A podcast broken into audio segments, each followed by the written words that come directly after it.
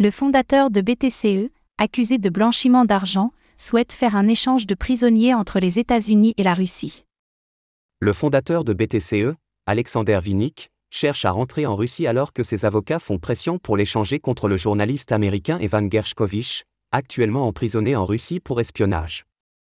Vinnik, cofondateur de l'exchange de crypto-monnaie BTCE, a été accusé de blanchiment d'argent et est actuellement emprisonné aux États-Unis.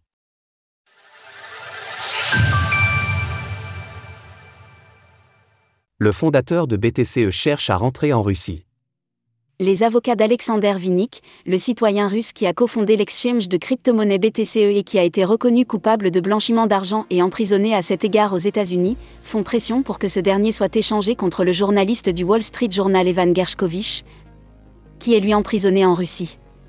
Le journaliste, de nationalité américaine, a été arrêté par les services russes au mois de mars dernier puis emprisonné pour espionnage.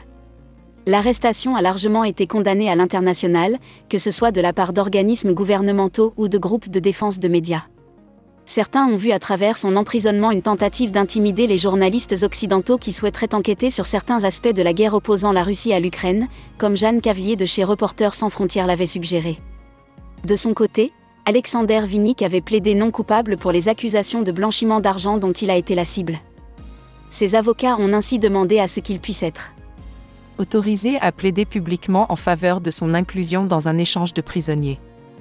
Cette demande vient, de surcroît, s'opposer à une ordonnance interdisant au fondateur de BTCE de s'exprimer publiquement concernant les accusations à son encontre, et nécessitera donc l'approbation d'un juge.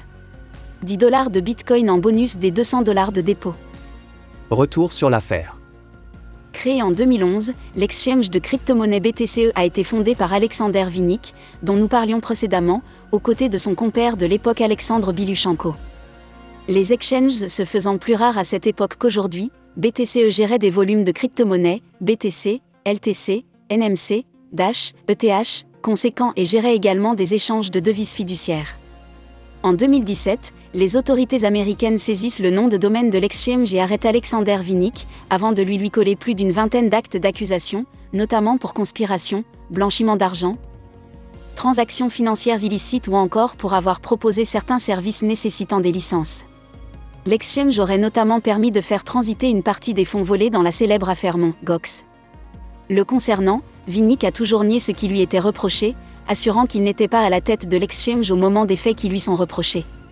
La méthode d'échange de prisonniers avait notamment été utilisée au mois de décembre dernier, lorsque le trafiquant d'armes Victor Bou, de nationalité russe, avait été échangé contre la joueuse de basketball américaine Britney Greeney précédemment arrêtée à Moscou pour détention d'huile de cannabis.